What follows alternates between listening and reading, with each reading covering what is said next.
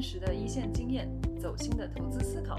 我是 Monica，我是高宁，我们一起聊聊软件如何改变世界。欢迎来到新一期 On Board。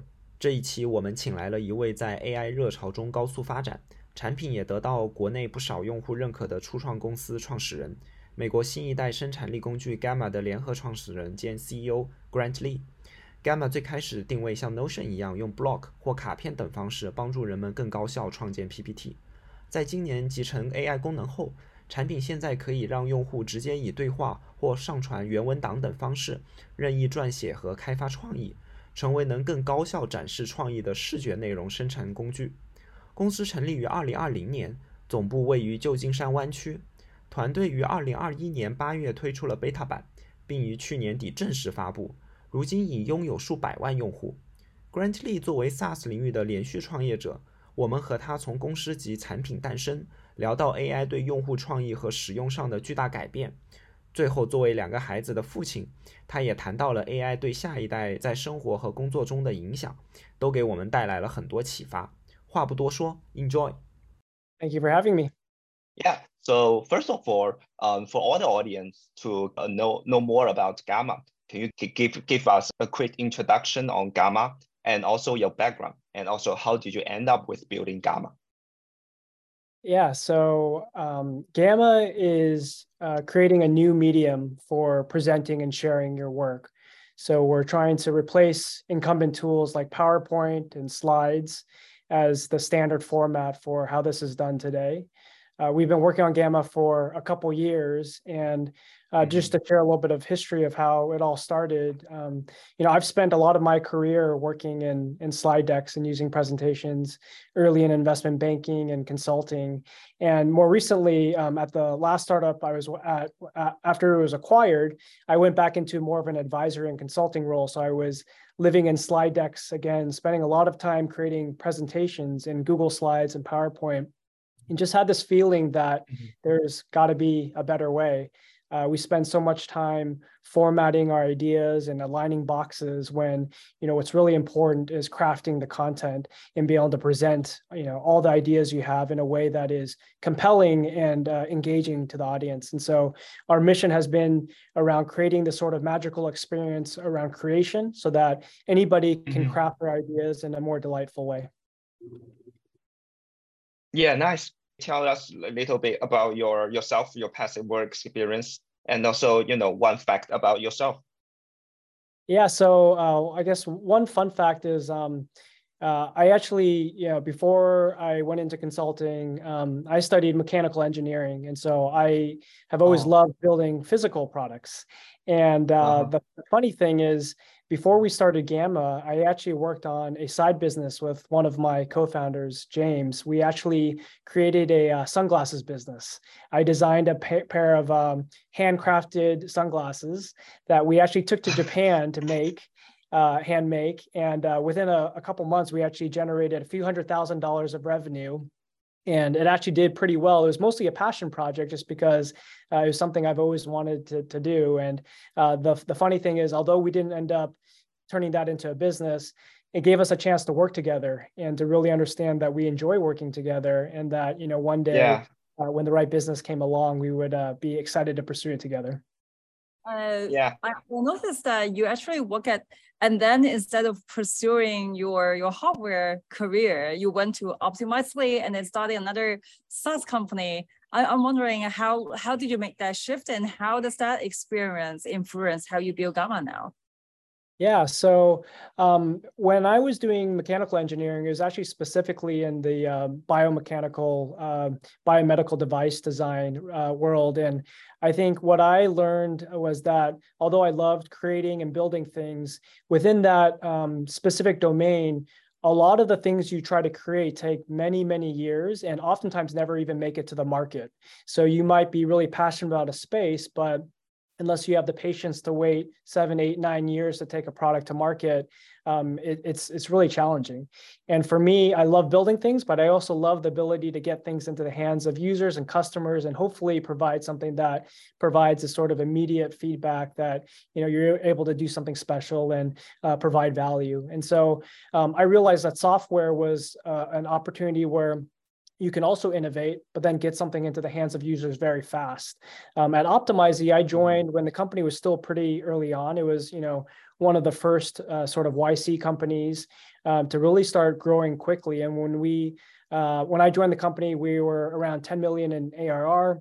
By the time I left, we were over 100 million in ARR. So really got to experience like how how quickly software could be adopted how quickly it could really make an impact on many different individuals as well as businesses' lives. And so um, that's what really gave me energy was the ability to not only ship a really compelling product, but to get it to market and then to have and really be able to see that impact, you know, over many, many years. Can you describe where Gamma is right now? Or especially, you know, what are some milestones that our team and Gamma have been through until this current stage? Yeah, so uh, we first formed the company at the very end of 2020, um, and so in the very beginning, um, you know, we were exploring broadly um, what it could mean to kind of reimagine, um, you know, slides and communication and collaboration tools in general. This was really coming out of the, you know, the pandemic. So I think everyone had a hypothesis around, you know, future of work and how communication was going to change. So in the beginning, we were pretty patient around just building the really sort of foundation for for the the product that we have today. But it was a, a more simple sort of artifact. Um, at the end of 2021, we basically launched our private beta. So we had at that point had like a, a very basic version of the product that worked. It was already collaborative, so you could have multiplayer usage. And we wanted it to just get it into the hands of you know a, a handful of people so that we could see how they uh, would leverage the product in their day-to-day lives. And over the course of a year, we basically ended up um, inviting more and more people to the product. Um, and by the time we got to around August of 2022, we launched our, our public mm-hmm. beta. And this is at this point, we mm-hmm. had thousands of users, but we were ready to basically um, announce it to the world. So we released it just on, on Product Hunt. And it ended up being pretty well received by the community. So, you know, we uh, ended up winning Product of the Month that month. Uh, definitely drove a significant number more signups. And um, and so this was basically uh, yeah, August of 2022 is when the public beta launched. And then we spent the next sort of several months and quarters really um, taking a step back, realizing that you know at that point in time there was also a lot going on with AI. We recognized that there was an opportunity to redesign the entire creation flow of Gamma by leveraging AI.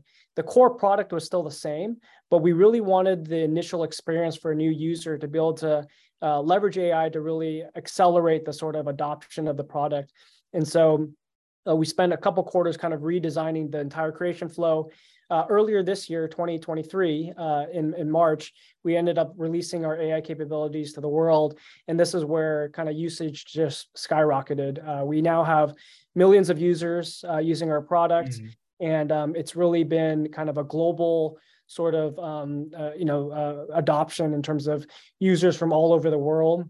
Uh, some of our fastest growing markets are China, Japan, Korea, uh, many in Europe as wow. well, where strong just word of mouth. Uh, we aren't spending any money on, on advertising or marketing. And so it's all people discovering our product, sharing it with their friends, colleagues, teams.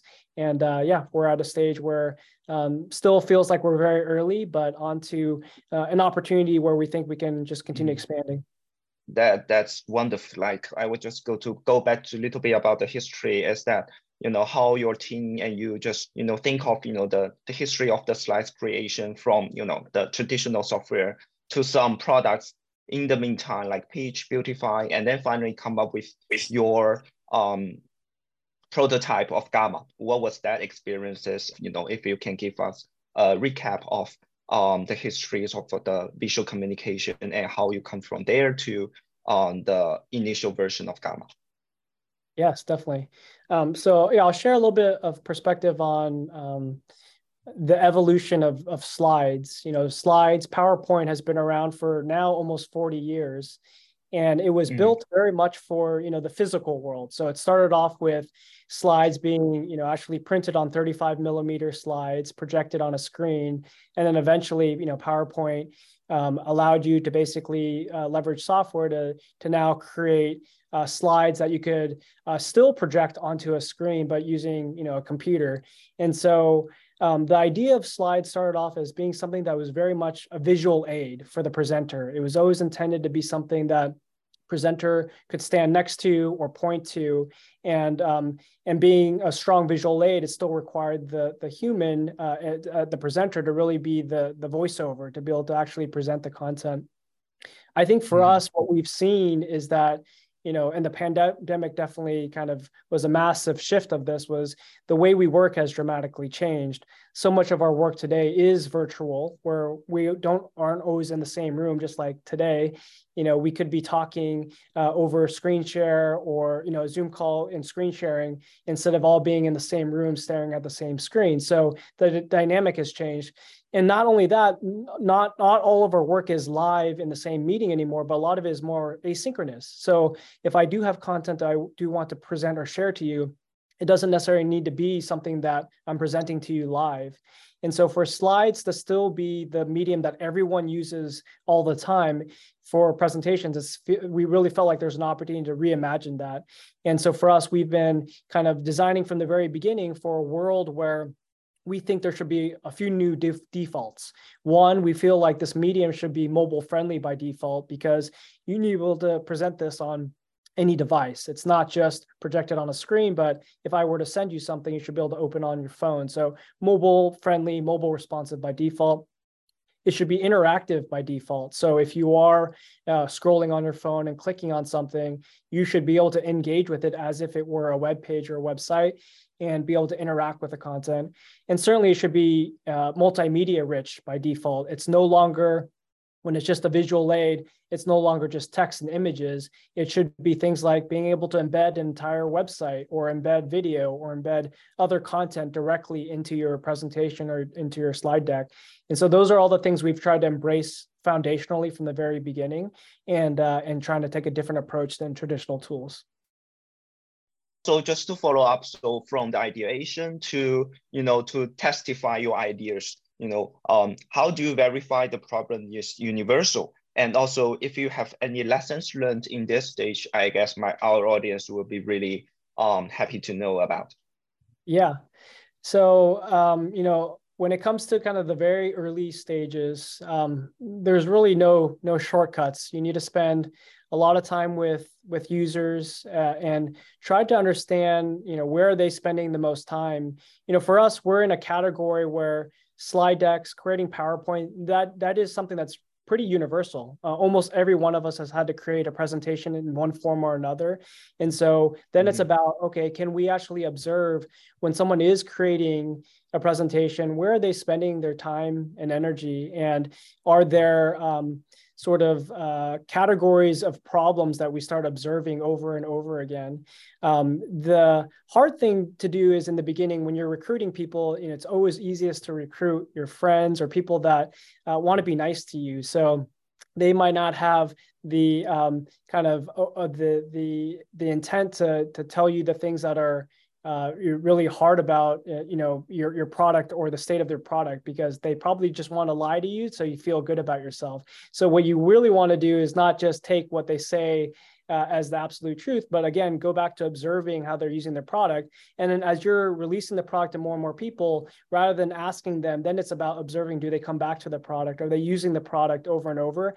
And you start seeing pockets of stickiness where certain types of mm-hmm. users are coming back over and over again and when you talk to those users, the, the, the key then is to understand and and hear how do they describe the value you provide as uh, uh, as you know uh, of as a product. And if that starts becoming more and more consistent then you feel like okay there's there's something there that you can really hone in on and, and craft uh, versus in the very beginning it's you know it's it's unclear. It's all these things that you have ideas in your head and you have different uh, hypotheses, but you really need to get to the point where you're hearing consistency from your early users. Because Gamma's like initial experience is so different. It's really radically different from the creating a PowerPoint in the traditional way. And you had this broad vision. Uh, wondering what are some initial feedback from your users that were like beyond your expectation and that had and, and that had um, probably some pretty significant influence on how you design uh, Gamma from uh, from there on. Yeah, well, I think you know one of the big things we realized, um, you know, after we launched our um, public beta, announced on Product Hunt, you know, we saw an explosion of new users. This was pre-AI though, so it still required a user mm-hmm. to go in to learn your building blocks and to spend enough time such that um, you know they could understand why they should spend more time in your product and why it was useful.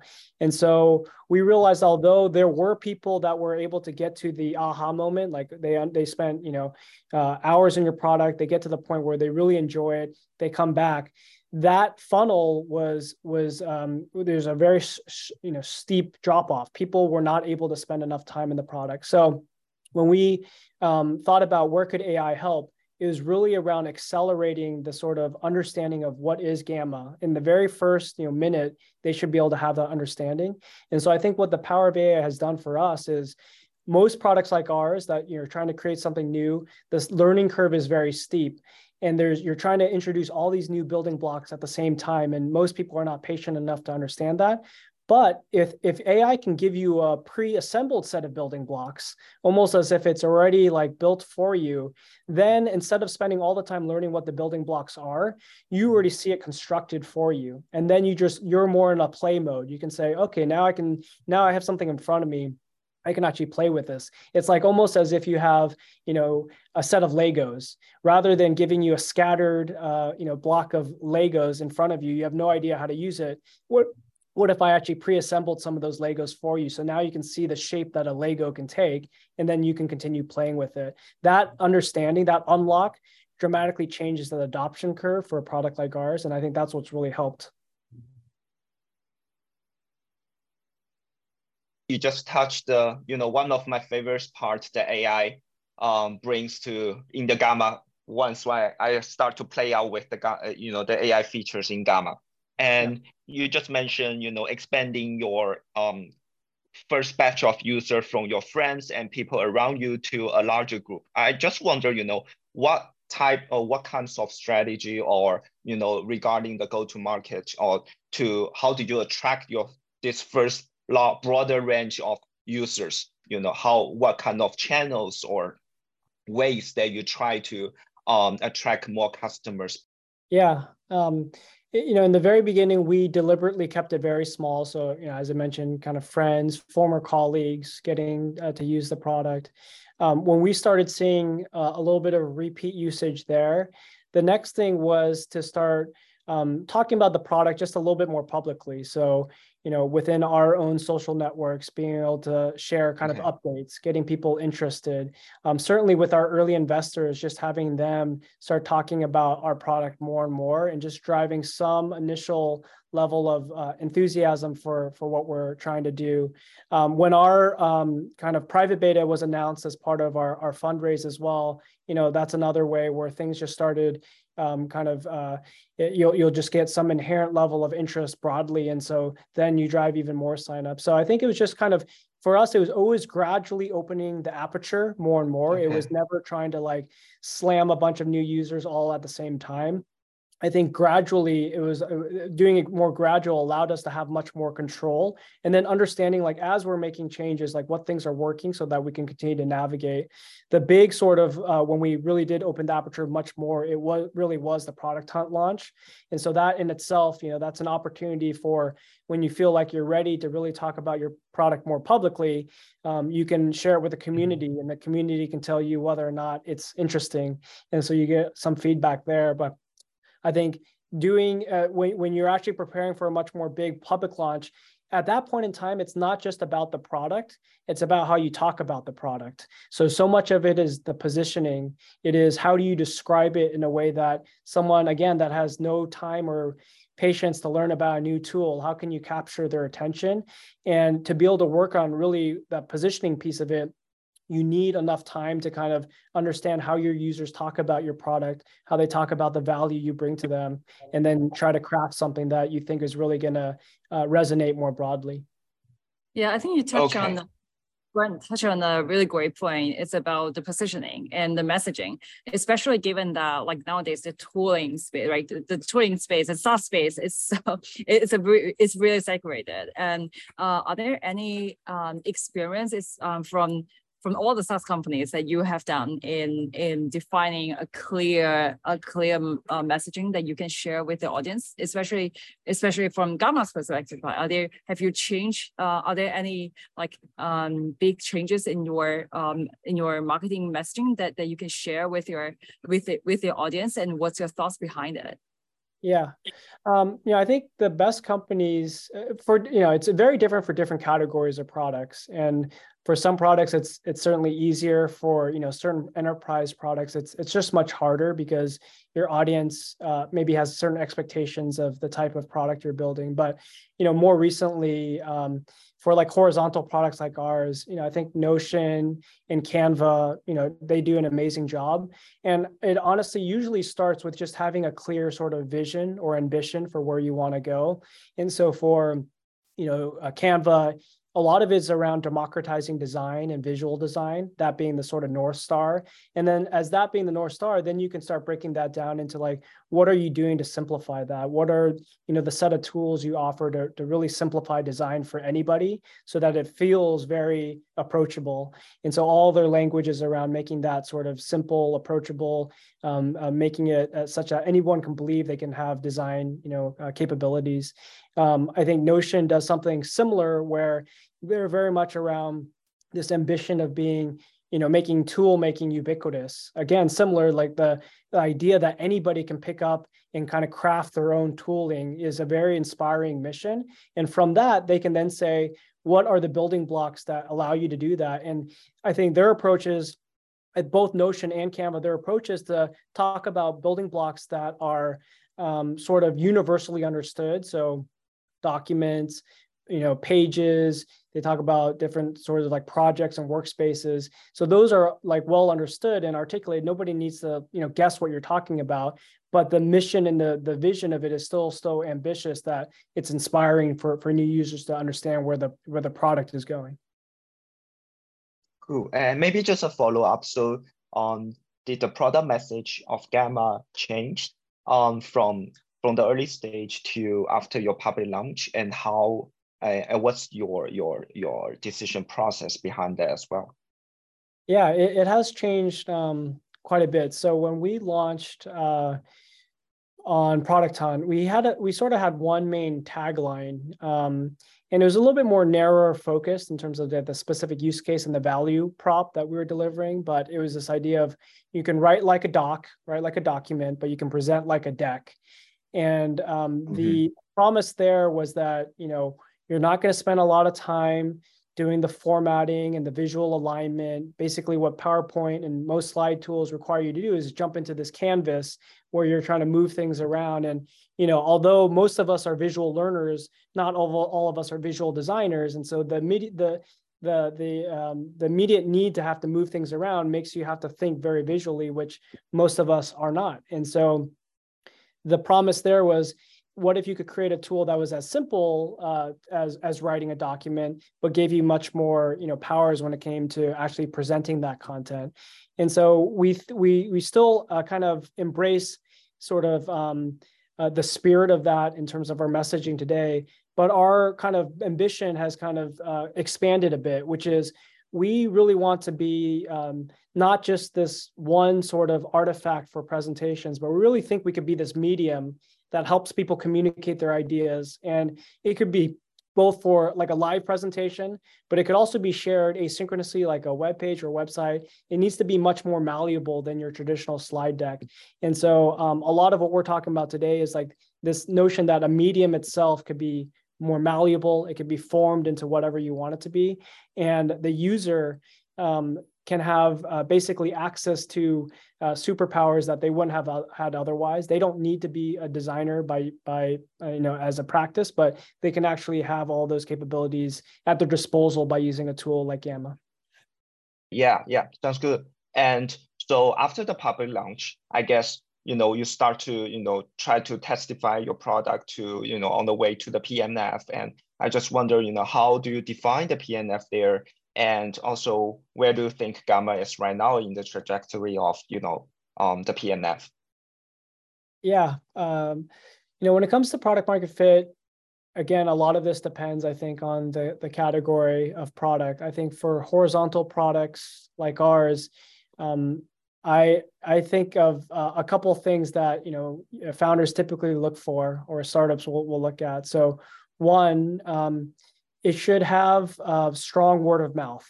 So you know, Sam Altman mm-hmm. um, used to say basically, you know, if a startup has um, built a product where friends spontaneously tell their friends about the product. They've done a lot of the work in terms of creating you know the foundation of a, of a product and business that, that could be successful. And so if your product is good enough such that people are spontaneously telling their friends or colleagues and there's strong word of mouth i think you've you've hit some level of product market fit. Um, the second part of that equation is are people willing to pay for the product? So it's great if you know you say you have a product people are willing to, to talk about but uh, when it comes to taking out their wallet and paying for it and no one's able to do that then that certainly isn't a product market fit. So the other piece of it is looking at you know do you convert free free users in our case you know a freemium product free users to paid users? And then do you retain those users over a period of time? And and i think um, you know both of those have their own benchmarks in terms of what's good and what's great. So you can you know you can say like there's got to be some sort of minimum that you hit if you think you have product market fit and that's another sort of um, uh, benchmark. And uh, i think third um, is is more sort of qualitative that you feel when you're building a product. And that is when you start talking to the users are they um, basically are you at a point where um, growth itself is not necessarily the biggest challenge? The biggest challenge is kind of keeping up with your users demands they are you know they often you oftentimes hear this as being described as the users or your customers are, are pulling the product out of you mm-hmm. because they have so many things they, they hope that you can build or ways that they can see your product or business solving their problems. And they're equally enthusiastic and energized about that vision as as you are. That's when you really feel like okay you're you're onto something. You you almost feel like you can't keep up. Um, that sort of qualitative feeling is probably i'd say the third dimension of of being uh, at a point where you think you have product market fit a very important point is to get insights from the paid customer. Like when did you when did you decide to charge your uh, users when um at, at Gamma at that time? Like how many around how many users you had at that time? If you look back, because a lot of founders would say, "Oh, I wish I could I could have charged my I start started charging yeah. like early." I'm wondering what that process was like for you, and have you generated any new insights after you started charging your users? Yeah. Uh, so we haven't even uh, formally announced pricing to our, our customers yet or users yet. We've gradually rolled out pricing. Um, and so it's still something we're actually um, expanding on. And the reason why we weren't in a rush to kind of just um, you know announce pricing is I, I, think it is an opportunity to learn. And um, when it comes to things like uh, you know willingness to pay, uh, what are the value metrics that you're trying to leverage? And um, and then really what are the sort of what, what is your sort of um, you know unit economics? Like what does that even look like?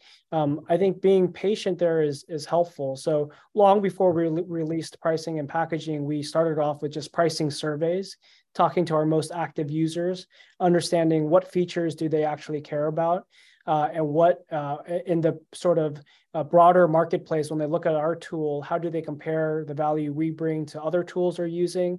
What is the relative price point and the willingness to pay for a product like ours? And so you're trying to um, really trying to have empathy for you know your product is one in probably a, a, set of many that they're considering. And so how can you position yourself in a way that is is um, interesting enough to get started but also gives you a path to build a business around and so I think we've learned a ton. We've adjusted kind of um, various price points. We've also shifted around um, kind of the the sort of features that we're thinking about within different tiers, and we're getting to the point now where we actually feel ready to actually announce more broadly. Um, and so that's you know it, it's it's kind of transpired over the past four or five months where we've gone from early stage research to being in a position where we can actually roll it out and announce it.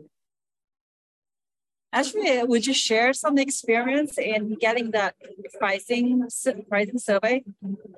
I would love to know in your exploration stage for for your price for, for the pricing. What are some uh, what are some questions like um, that you will ask your, your customers, and what kind of evidence give you the confidence that it's the right time to, to charge?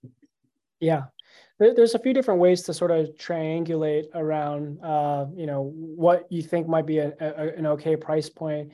Um, there are a set of like pricing survey questions uh, that um, maybe your audience has heard of around like Van Westendorp um, pricing surveys, which is just trying to understand like overall willingness to pay. So you can ask questions that basically on one end are, are, are, trying to understand, you know, what, what is the kind of the high end of the price point? So like at what point does your product become so expensive that, you know, they wouldn't even consider it? And then at the low end, you ask them around, you know, at what price point would your product be maybe so cheap that they would question the quality of the product or they would question, uh, you know, whether or not uh, the service would meet up to their expectations. And so you can use kind of like those bookends uh, to, to then understand, okay, within that range, you know, where do we think we fall? You can also uh, ask them about relative price points. So um, if you were to ask them about, you know, what's a, what is a tool you use very commonly? And maybe they say something like salesforce. Then you know kind of okay relative to salesforce do you think we deliver more value or less value? And obviously you don't even need to ask them what the price is for salesforce. You can look that up later but you can understand like in their minds where where do you fall? Are you you know higher end product a low end product? And uh, i think that ends up being you know an interesting uh, another interesting data point and I think the the th- kind of third thing you want to then understand is, you know, typically when you look at pricing and what a consumer is willing to pay, or even a business is willing to pay um, for products, it, it's often the case that most of the value accrues to you know small subset of your features. So maybe it's 80% of what they're willing to pay is actually only within the 20% of your feature set. And so you're really trying to understand what is that 20% uh, that really moves the needle for them as a business or as a customer. And so um, asking questions to understand you know their relative importance for things that are features that are mission critical versus kind of nice to have is helpful because then you can package things appropriately uh, and, and, ensure that what you really want to package as like a premium upsell that you're doing that in the right way do you have because by that time um, you uh, you have already had a lot of customers right? Did you have any unexpected findings from that uh, from from those surveys about about gamma? Um i'd say one one thing that has been you know i guess counterintuitive um, is that uh, even within like pricing surveys you know they only are directionally accurate. I think what you want to really do is like once you have like some formed strategy informed strategy around like how you want to price things you really then need to just like put it out there and see you know what is the true willingness to pay.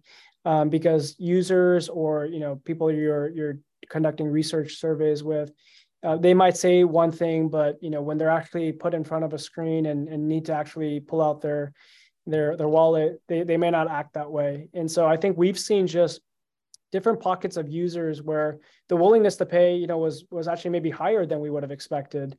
Um, certain segments like education, for instance, you know, we would have thought there would be low willingness to pay, but that's not necessarily the case. So I think you can run the surveys as again kind of the foundation just to form some level of intuition of, of what you're getting into, but then you you still need to actually execute. And you know, it's uh, some people think that you know running price experimentation isn't always going to be useful because there's so many other variables. So I think that's where there's different schools of thought there. We kind of took a more gradual approach where we were still testing some things, but we already had some foundation set, and so it was really around like how can we optimize this even further, uh, and and then going from there that's interesting. That that's probably why like many SaaS SaaS founders will look back and say and say that I wish I I wish I have priced my product higher. yeah, yeah. No, I, I think the so I'd I'd say the bigger mistake most startups make, um, well, you know it's there's two that are intertwined. One is they think that once you set the price that you know it needs to be set for forever or for a long time. And they're, they're not thinking about you know adapting and learning and continually to like adjust or make changes to pricing.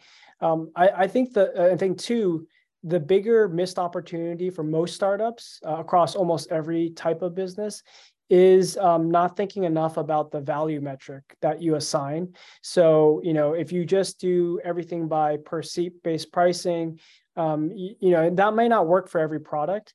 If your product um, naturally expands within an organization, then maybe per seat is the right way to do it. If that's not where your value kind of accrues for your customer or your business, and like let's just say a company ends up using your product a ton, is getting a ton of value, but they're but the price they pay you is totally capped at some other value metric, then um, you, you've really kind of uh, hindered the ability for that company to that business and product line to really grow effectively and, and to monetize on that product. So I think you know those are the things where when you're innovating on a product, um, you, you should also be thinking about uh, uh, you know pricing and, and the really the, the value exchange you have with your customers.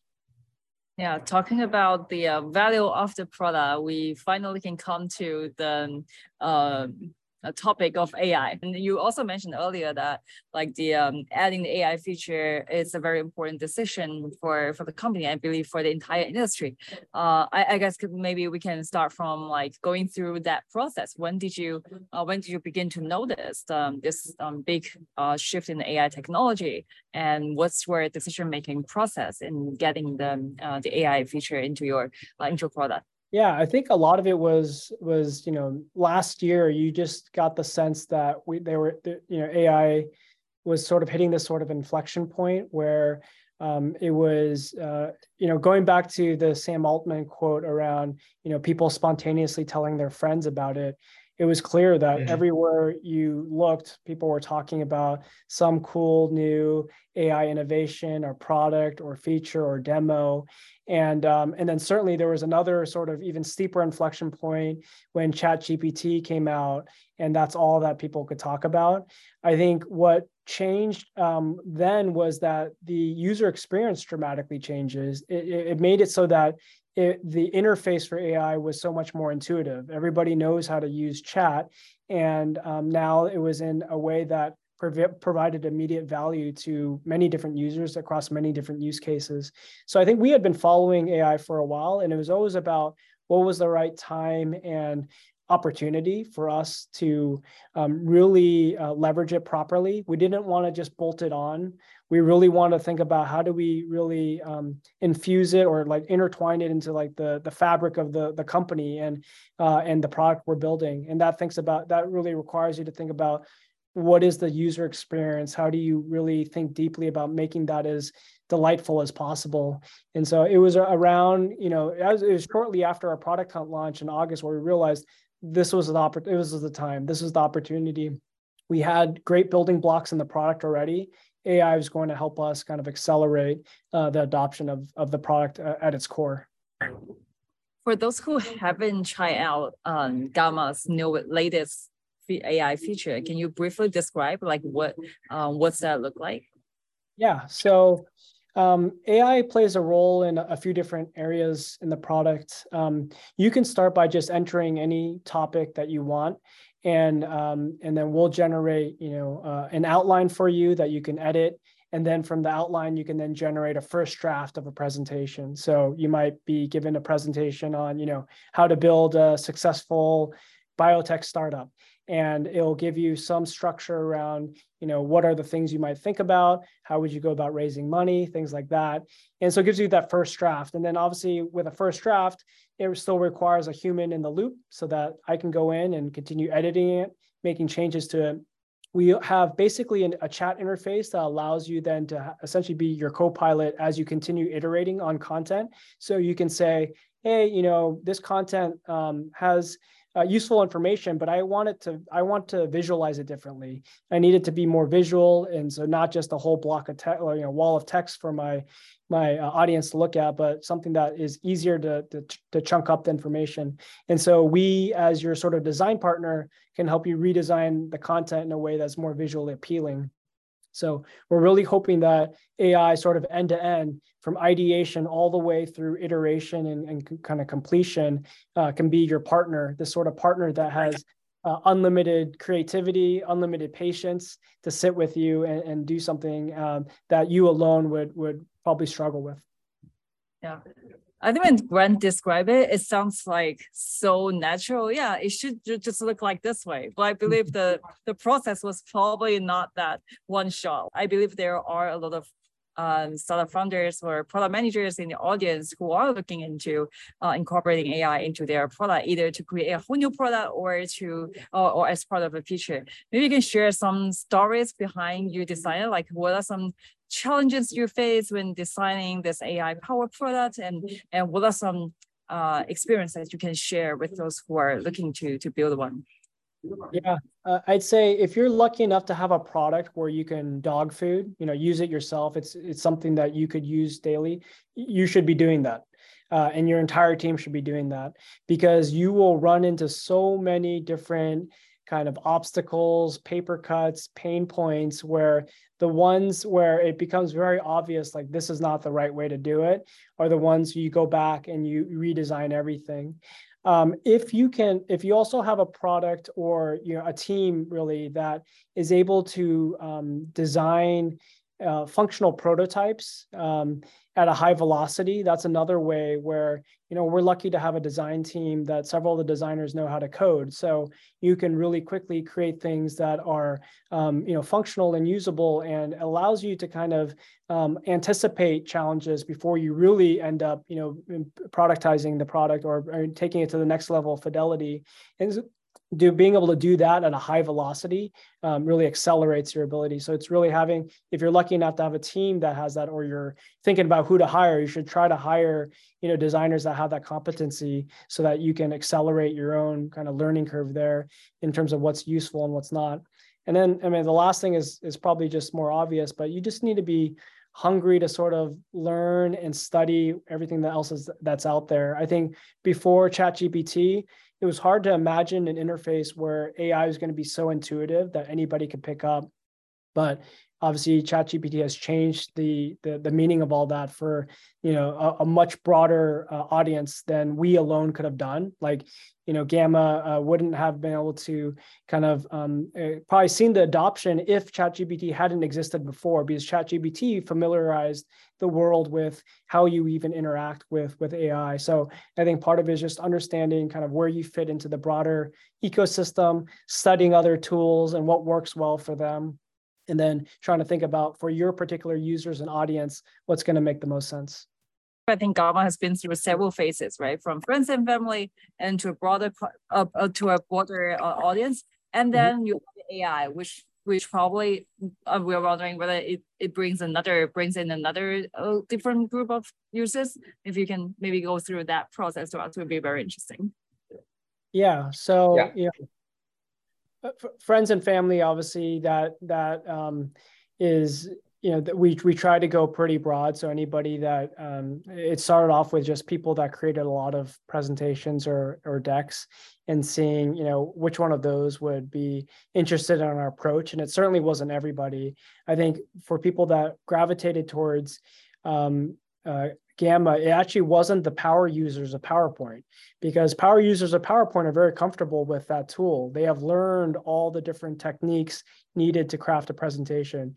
It's in fact all the people that aren't power, power users of PowerPoint, but create a lot of content that we could really serve their needs because they they don't have the time or the skills to pick up every nuance of, of PowerPoint, but they still have you know the the need to present and make look make their work look professional to you know their colleagues or um, to their customers. And so that's where we started realizing okay it's it's um, rather than focus on individual personas what if we focus more on the pain point? And i think that was the sort of next evolution uh, around you know when we started talking about this messaging of you know writing like a doc because a lot of people can write their ideas down but not all of them can um, convey them in a way that's visual and consumable to their audience. So that's where gamma was able to kind of slot in. I think as we expanded that into ai it was just accelerating the promise of that.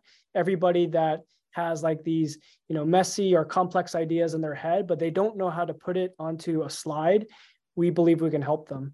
And so um, i think that's where um, ai has accelerated like who we can serve because uh, it, it, just um, expands the the the value prop and the the kind of the promise of what a product like ours can deliver and, and, and does so in a, in a really quick way. Actually i would like to switch the gear a little bit to more on the um, product or the text or the tech side um, yeah. because yeah, the fundamental like a lot I believe you heard that a lot of people saying that oh like whether a product is like a GPT wrapper or an LLM wrapper. I believe like definitely Gamma it, Gamma is not. So but I, want, uh, but I was wondering if you can probably give a, a high level um, high level introduction of the tech stack of Gamma because I think a lot of them, a lot of founders would be considering, oh, do I use the uh, out of box API by OpenAI, or do I need to use an open uh, open source model to fine tune it, or just prompt engineering is enough? There are a lot of like tech decisions that's in, uh, that's involved, especially given this ever changing um, um, tech space. Uh, maybe can can you share some uh, some of your uh, experience on that? Yeah, I, would say we're we're just at a very interesting point in time because all of it is so new. You know, even the tooling is is different, and you know, there's obviously OpenAI, but there's also a lot of um, open source alternatives, and those continue to kind of evolve and, and emerge. And so, I think when you're at this earliest earliest stages of building in general, you know, you're a startup, you should be um, trying to find ways to move as fast as you can, uh, such that you can still be very sort of nimble and um, really be able to uh, kind of understand where you're able to provide the most value to your users.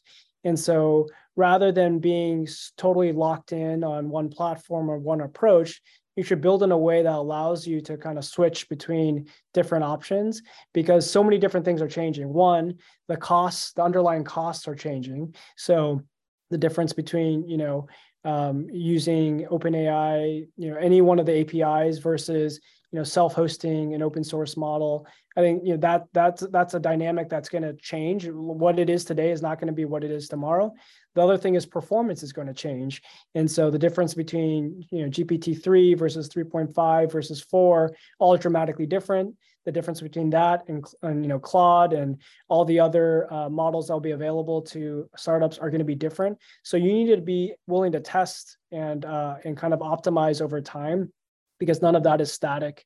Um, and I'd say the last thing around like you know open source versus you know uh, leveraging you know, uh, OpenAI or other platforms is um, it's very sort of domain specific, and so in certain areas maybe you need to fine tune your models a ton because they're servicing a, a specific vertical or industry, and that has a, its own set of requirements. So it's not going to be the same for maybe other categories of products. So when you deeply empathize with what your users need, you can then understand, okay, of all of my different options, what serves my users the best and what is scalable if I can serve my users in a way that delights them and in a way that I can still monetize effectively and, and actually, you know, produce a profit, then that's great. If I can't, then you have to rethink the system. Like what are the parts you can control? Um, so none of it is static. And I think for us, we're trying to be in a position where we can be constantly experimenting, testing out different things and, and knowing when we need to adapt and when we are okay with our current setup. Actually, when I talk to some startup, um, some startup founders, when at first I feel like the the entire industry has gone through this um, very typical, very typical high a hype curve, right? At first, everyone thought that like, oh, GPT can do everything, LM can can do most of the job, and then they realized that in the in the real use case, when they're actually building the product either for by themselves or for their customers, oh my god, there are so many challenges they can face hallucination or able to control it. Like maybe you can you can also you have been through that process. Like would you maybe share some uh, some challenges you have seen in really designing a product, uh, designing a product around AI, and how have your team be able to solve that? So probably some best practices practice for for the audience to learn from? Yeah, I'd say you know, general takeaway and observations uh, from kind of seeing what's happened over the past you know year is that it, it's very easy to build a flashy demo. Um, you know, create a concept car get people very excited. And uh, it's it's much harder to have that concept car be drivable where the wheels don't fall off or all of a sudden you know the door falls off. Uh, it's it's it's like the difference between those two things is the difference between um, something that is flashy and something that can be enduring as a product and and, and as a business. So um, i think that's this is where most of the teams that are patient realize that you know it doesn't it doesn't mean that you shouldn't go after this moment in time and try to acquire users but you need to be anticipating that that's not going to be enough and that you need to build um, a product around anything where if, if the AI is delivering on some promise, the rest of the product needs to uh, continue supporting that user throughout their journey. It can't just be a one and done. It needs to be something that's functionally useful.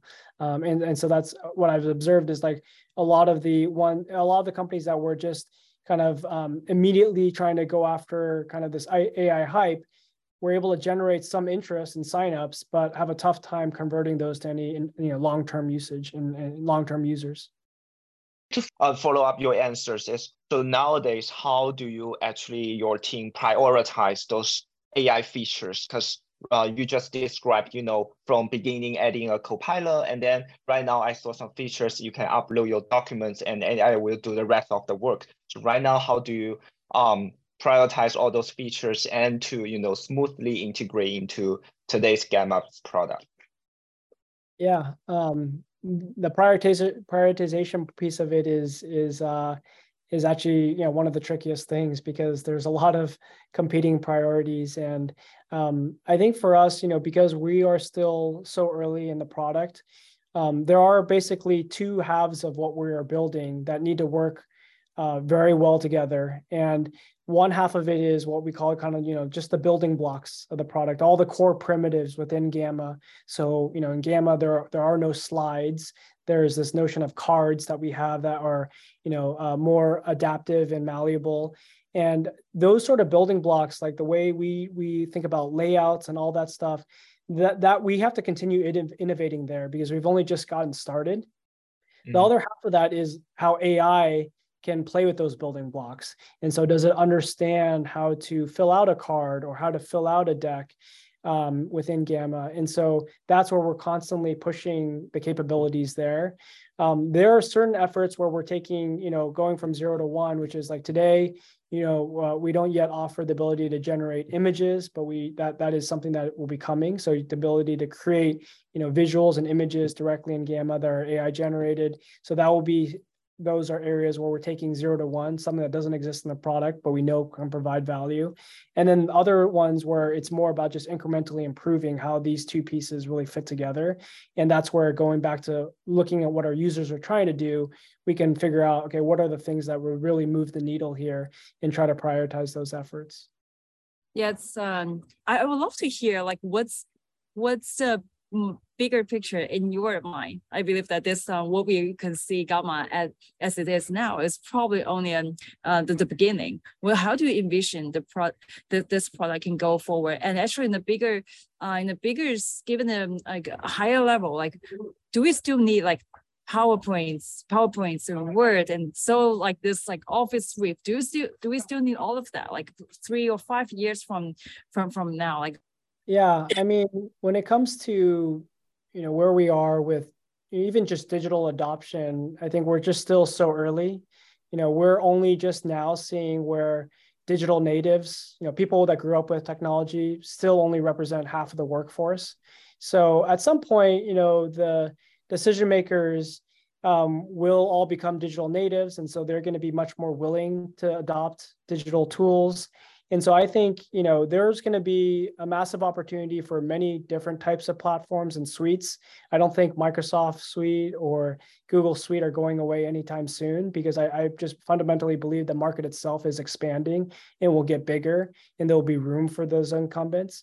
But I think there'll also be room for new ways of, you know, creating content. And I think Gamma's ambition is to um, really open up what that what, what that could mean you know the vast majority of people have never created their own website um, the vast majority of people don't create much digital content outside of uh, you know a word doc or a powerpoint and i think that could be that could be expanded upon. I think we will all become comfortable with creating content that's highly shareable, that's more engaging, and um, and I think that's what we want to be a part of. It's it's really unlocking what people aren't yet doing today, but I think we'll be doing much more of, which is creating forms, different forms of digital content. Yeah, actually, I just want to uh, have a quick follow up because you know, uh, in the past two years, we see a lot of buzzwords about you know un- unbundling the Office suite by Notion, by Canva, by Gamma, and Airtable, etc. And now with AI and it seems that Copilot 365 is gaining more attraction again and and you know talking a lot about you know how to integrate different data sources and work process all together. So we probably see a kind of you know bundling, rebundling back again. So how do you see all this trend and how does AI in your view escalate or de-escalate the process yeah, I think it's a you know it, it's a tough one to know where things are going to um, how things are going to evolve. I think the you know rebundling it makes a lot of sense for large enterprises.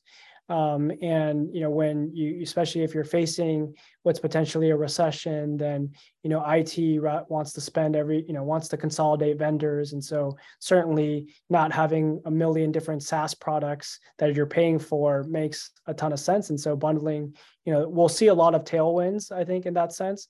But also i think there's also been a fragmentation of you know not uh, many more businesses are going to be small businesses or freelancers, solopreneurs. Mm-hmm. Um, so the, the the definition of a business, I think, will also kind of continue to evolve. And are those, you know, are are solopreneurs going to be buying the Microsoft suite? Maybe in certain cases, but they also have the freedom to choose the tools that's best for their job or you know what the, the job they're trying to achieve, accomplish. And so that's why I think there's you know room for new players in the space. And obviously canva itself already has its own sort of suite but i think there's room for these new suites to come in and take market share. Um, and so i think we'll continue to, to see that. And um, and I, I think you know for for new players are like ourselves like we focus on you know just getting that um, initial adoption getting that pool of usage where you can unlock capabilities for a small pocket of users, use that as a wedge and to, to expand into to a bigger market. But that's not going to be done overnight. And so you got to start with a much smaller aperture. Mm-hmm.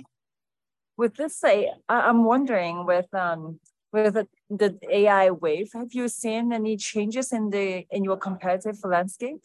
and what, how do you envision it going going forward? Like maybe you will consider most people might consider just other other PowerPoint like creators as your as your competitor as your competitor? How how do you build the competitive landscape? Yeah, I mean, for us um, at this stage, the you know the biggest competitor is um, is behavior change. It's getting people to to have a willingness to switch from uh, tools like PowerPoint that they've learned uh, as a kid to something that's different. And uh, that behavior change takes a long time, and it takes even longer when you think about um, you know, organizationally, if a, if a company has bought PowerPoint, what is their willingness as a company to switch to something different? So um, that's where you know we we recognize like that that is the true competition, and if that's the competition, we need to both be very sort of deliberate, but also be patient. It's not something that can be won overnight. You start with a small pocket of users, you get to some sort of tipping point where enough of those are fanatical about your product and tell, tell everybody about it and you earn the right to have broader adoption within an organization. Uh, and so i think that's where ai doesn't necessarily change that although it might just get you more interest you know from those early adopters much quicker than they would have otherwise but it's still going to be not not something that's immediately won overnight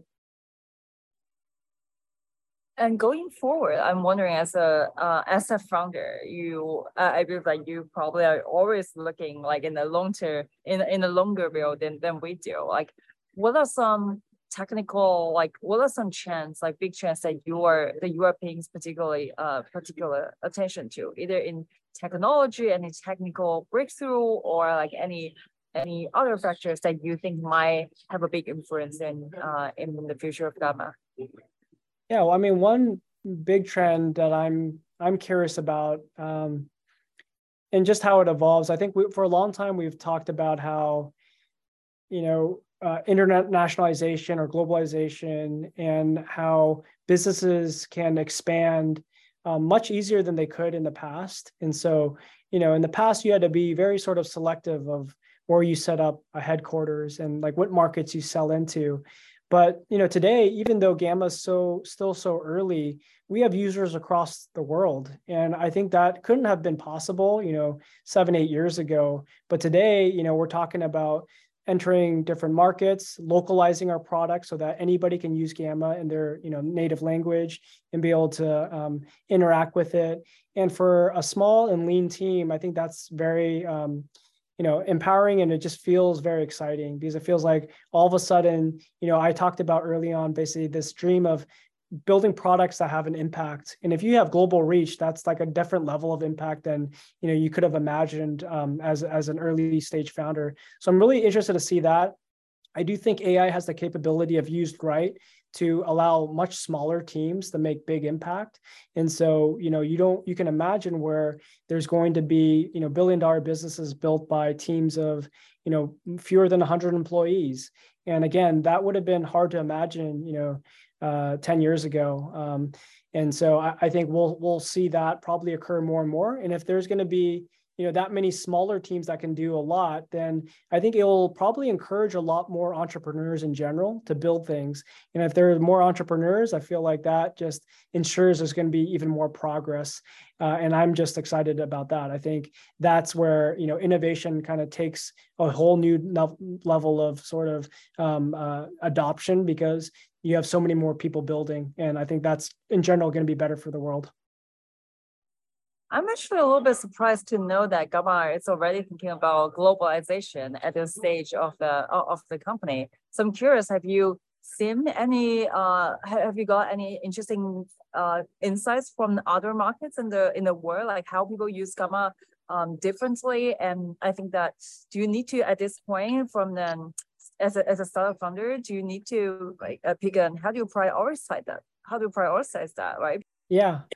Yeah, it's a great question. Um, you know, I think because we've been gradually rolling out the product and things like pricing, we're we're able to see, you know, despite not having localization, where are we getting pulled into the market? And we still need to understand all the reasons you know why this is even happening. But the the fact that it is happening where you start seeing strong conversion rates amongst certain countries and quick adoption. So going back into like you know if you're not spending any marketing but your your product continues to grow in certain markets it means that people are talking about it. And so i think there's an opportunity to lean in more in in in maybe key markets where we think we can actually build a viable business around. And the other thing is we can also look at kind of uh, tools that are complementary to ours or tangential to ours, like you know the notions and and uh, you know those type of tools that kind of have similar probably demographic in terms of use users and use cases. And um, and we can see you know where where where are they seeing strong sort of uh, pull and and growth. And so I think that's part of you know what we're trying to continue to learn. But I think what we've seen is that it appears that there is, you know, an opportunity to at least move faster uh, internationally than we probably would have thought otherwise. And it's our moment in time to, to, you know, do a little bit of work to kind of put some of the foundation in place, see if you know that actually turns into something that becomes even more interesting, and in which case we'll pour put put more energy behind. Are there any are there any um, so use cases from other from other markets that, that that surprised you or something interesting that you would like to share with the audience?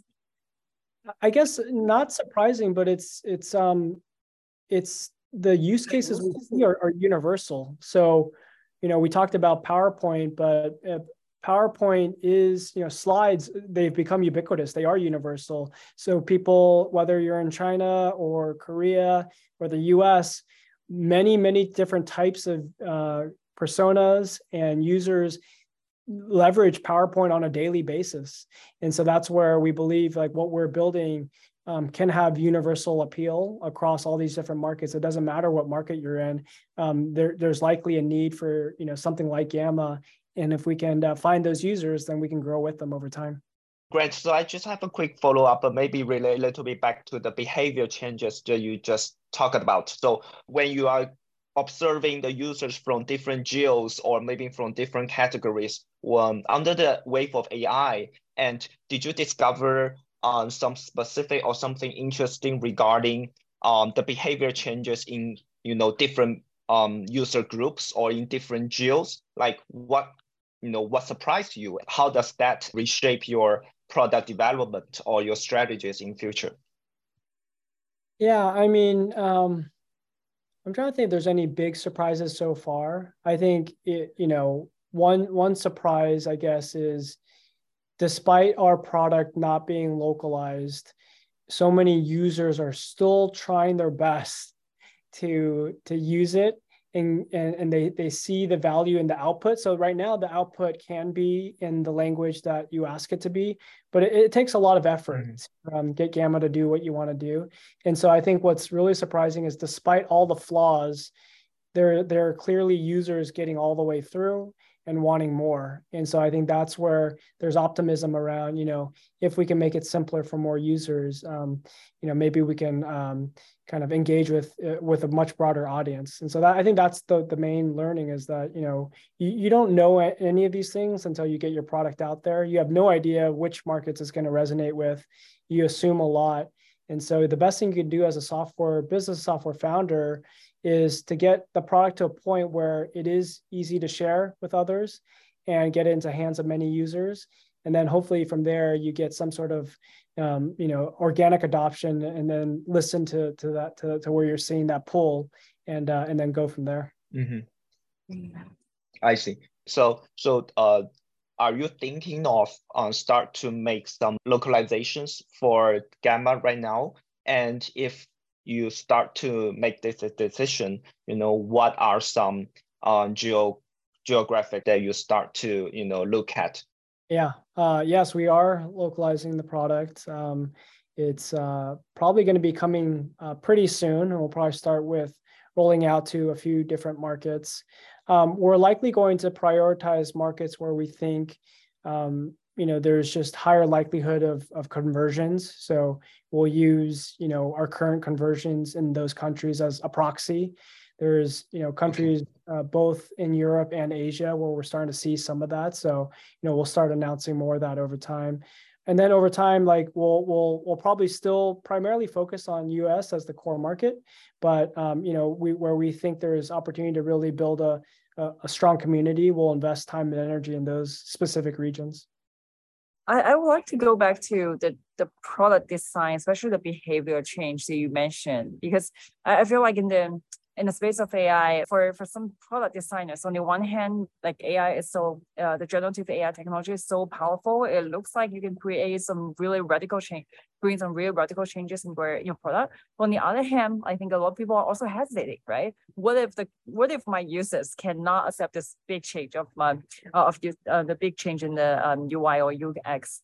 Um, so from you, like, since I think Gamma from day one is already it was was already changing the um, the, the way people look at or edit um, PowerPoint, uh, the slides. Are mm -hmm. there any um, learnings or experience or some examples you can share about how to navigate through this like user behavior um, changing process? A lot of it is test and iteration. Uh, you have to be willing to just constantly be trying new things and when you're early, be willing to break everything all the way back down and then rebuild it all the way back up. So I think um, none of it is necessarily um, something you can kind of intuit automatically. It, it really requires you starting with understanding, you know, what problems you want to solve for the user and just coming up with different permutations of the solution over and over and over again until you feel like you got it to a good place. And then look at your metrics.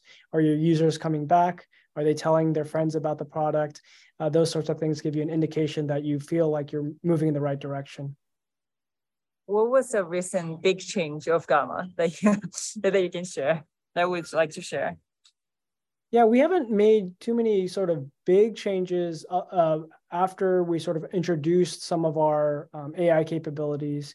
It's more been around kind of continuing to to kind of polish or improve the the first user experience, and then it's about like expanding the capabilities. So um, now we allow you to kind of you know uh, import your own document. So if you have something written in Notion or um, you know Google Docs, like a uh, you know long proposal, for instance, and you want to convert that into a presentation, uh, we allow you to do that. So we can take something that has you know um, uh, much more content, transform it, help you visualize it. Uh, so it doesn't necessarily need to be just starting with a prompt or a topic. It could be actually using work you already have, turning that into an engaging presentation. So I think there's just so much more we can be doing. Um, but th- those are the, you know, the, the biggest change really has been just introducing AI into the creation flow. That was just dramatically different than what the experience was before.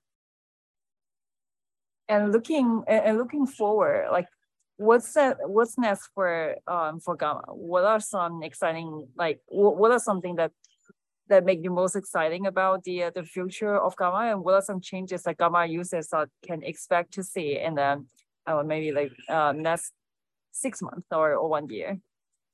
Yeah um i think you know when it comes to um what you're able to create in gamma um, today it's kind of limited to you know a lot of users are creating it for you know something that feels like a, a, a you know slide deck. Um, I, I, think we'll be able to expand into many more forms of digital content. Um, and so it's really about you know what does the user want to create? How can we help them create things that they may not even kind of uh, know that they're capable of building? And so give them a variety of options and show them kind of show them possibilities.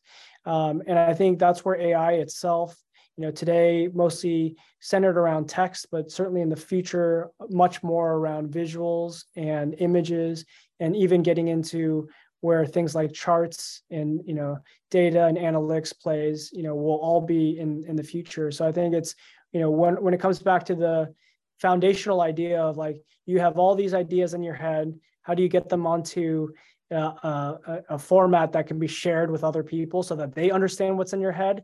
That's what's exciting. I think there's going to be so much more we can do. And um, we really want the entire experience to be something that is magical something that feels special and something that maybe only gamma can do. Sounds great. Sounds we great.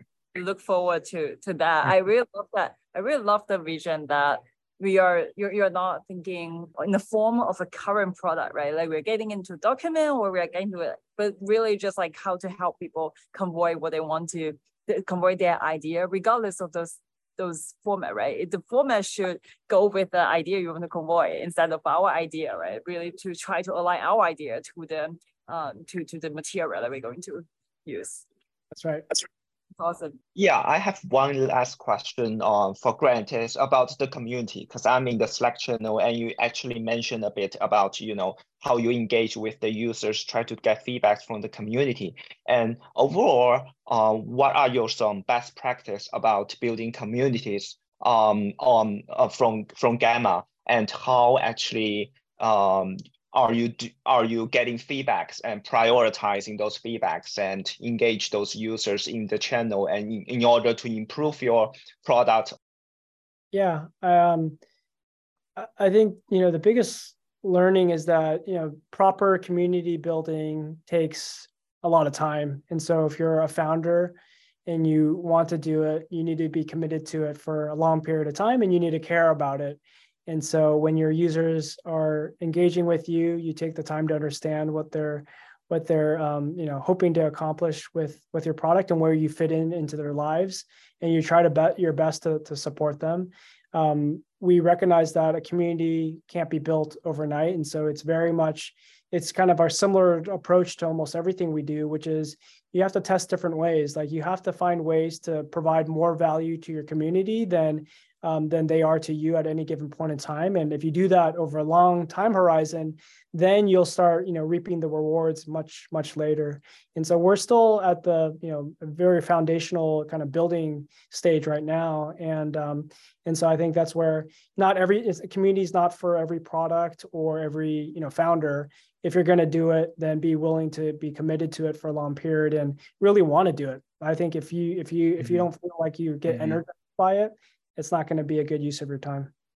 Uh, I think for most product like growth uh, companies like like Gamma, um, the second stage for them is definitely to go to it's normally to go to enterprise So I'm wondering whether Gamma is already working with um, uh, some enterprise customers. If if yes, like what are some um, different, what are some uh, challenges or what are some new requirements from the enterprise customers that you find particularly different from your existing customer base?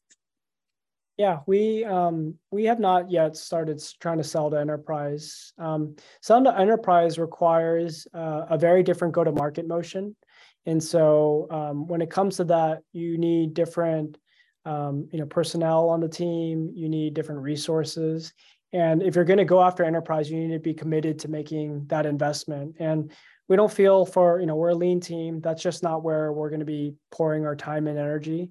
We're still building the building blocks of the product. And so someday we'll be, you know, we've certainly been pulled into some enterprise conversations, but that's just not where we think um, as a company we're ready to kind of go all in. And unless you're ready to go all in, it doesn't make sense to spend any time there. Uh, so we're we're you know we're being patient in that sense and, and trying to focus on our current users and and you know expanding the usage there. That's I, I believe that you have already got some uh, inbound queries from the uh, um, from from the enterprise, and it must not be that easy to say no to a lot of big logos.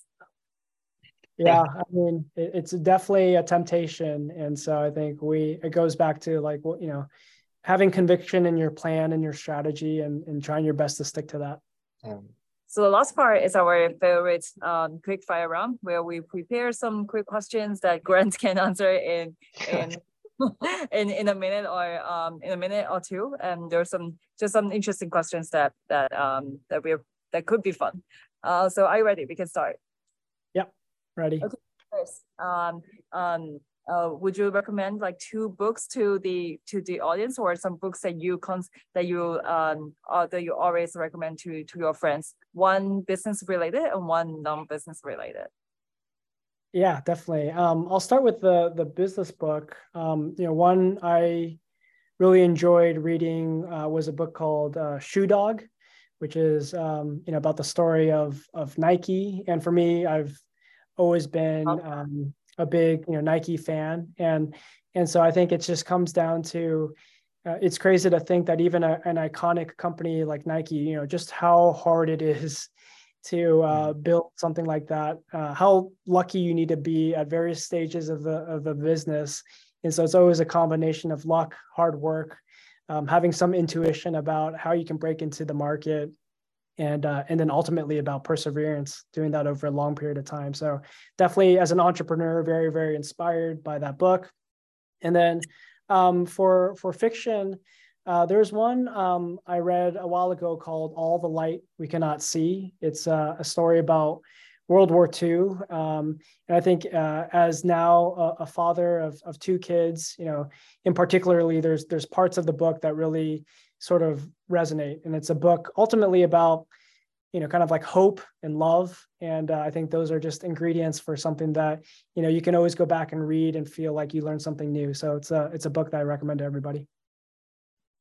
Awesome. And second question is, your, you know, what's your most enjoyable and least enjoyable parts being a founder of a company, a startup? Yeah, most enjoyable part. Um, well, it's it's kind of two things that are intertwined for me. One is being able to spend time. I really really enjoy spending time with, which is my team, and and I guess related to that is being able to build a product that we feel like has the ability to impact many different people. And so it's just a very rewarding job.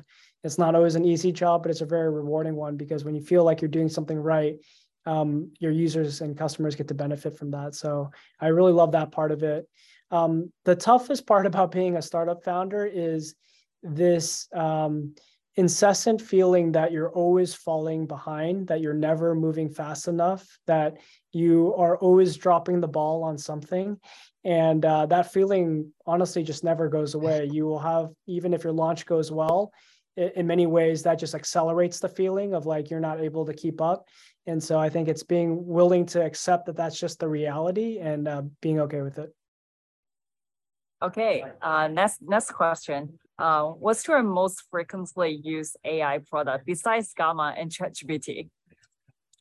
Yeah um, i would say more recently you know uh, playing around with a lot of the uh, image generation tools. So, you know, for me, more recently, it's been uh, spending a lot of time in Dream Studio, um, which is by uh, Stability, um, and just having fun there. Um, uh, you know, selfishly, it's trying to understand how these tools work uh, and the user experience because um, these are capabilities that we hope to bring into Gamma. So I was just trying my best to familiarize myself with it and being someone that really um, appreciates, you know, the the artistic side of things. It's it's really fun to be able to unlock capabilities that you didn't think were were even possible, or certainly weren't possible a few years ago. Mm-hmm.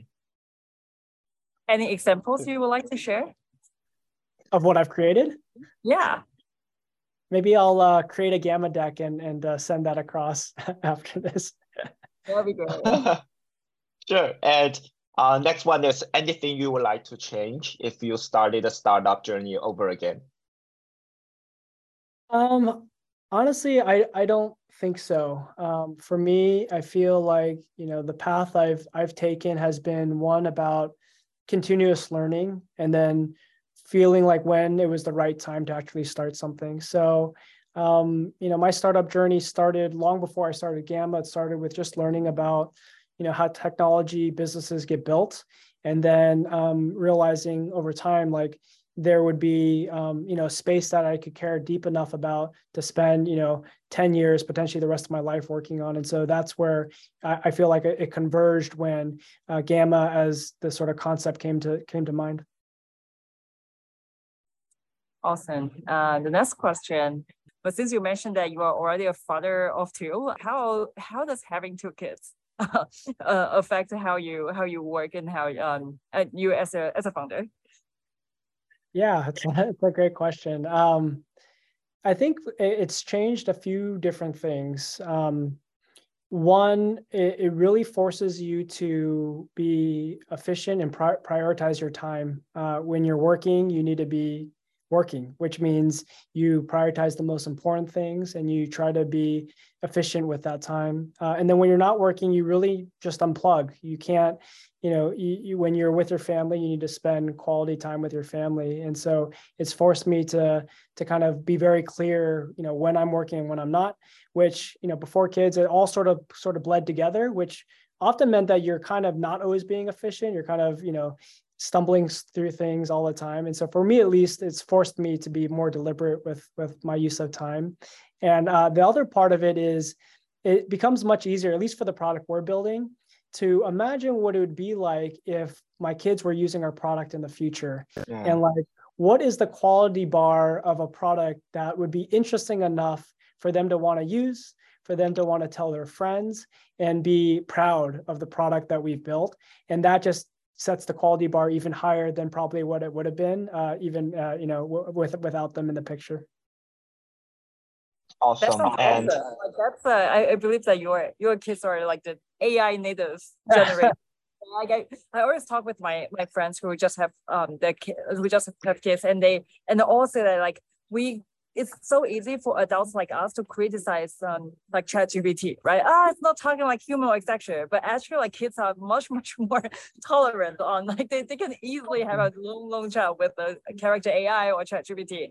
I think it would be amazing to see like how when this generation grow up, like what the tools they're going to use and how they're going to work. Totally. My my three year old daughter is already telling Alexa to do all sorts of things that Alexa can't do yet. So, uh, yeah, someday she'll be uh, using AI, I'm sure, in ways that we can't even imagine. Definitely. Yeah.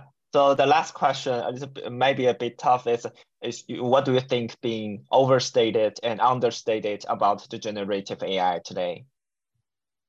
Yeah, I think this one's like a, a tough one for me. I, I really believe um, we're in a very special sort of moment in, in time. And the best we can do is sort of embrace that what's going on with AI is is is really special right now, but nobody can really predict what's going to happen a year from now. Um, and so for me to even think like you know what's what's kind of overstated or understated, I think would be frankly you know it's just just like it's just it's it's such a guess that um, I'm just trying to ensure that um, you know I realize how special this moment is because like, there's few moments in time where I feel like you know technology is going through this sort of uh, crazy transition uh, certainly when you know early days dot com and then cloud and then mobile i think there's these like small windows of time where there's su- suddenly something happens. And when you're building uh, and you're even in you know we're lucky to be in a city like san francisco the sort of energy is so tangible. Everybody can is like excited about um, you know kind of take advantage of what's what's you know what's possible. And uh, and i think that's what's special. So i don't know what's understated or overstated i think uh, i'm just happy to be in this moment in time. A conclusion to our to our talk now. I think it's uh, it's been a great conversation. I learned so much from from grant and especially like how we can imagine our um the, the, the office suite of, of the future. Thank you so much uh, grant for your time. Yeah thanks for having thank you grant 以上就是我们本期播客的全部内容。这是第一次两位主播一起完成的英文采访，有很多不足，还请大家在后台给我们多提建议。如果各位有想要我们去访谈的有意思的海外 SaaS 或 AI 公司的创始人，欢迎大家踊跃留言。感谢大家的收听。那如果你喜欢我们的 Podcast 还有我们的内容，欢迎你点赞并且分享给感兴趣的朋友。如果你在用 Apple Podcast 收听，也希望你花几秒钟给我们打个分。让更多的人了解到我们。我们下期再见。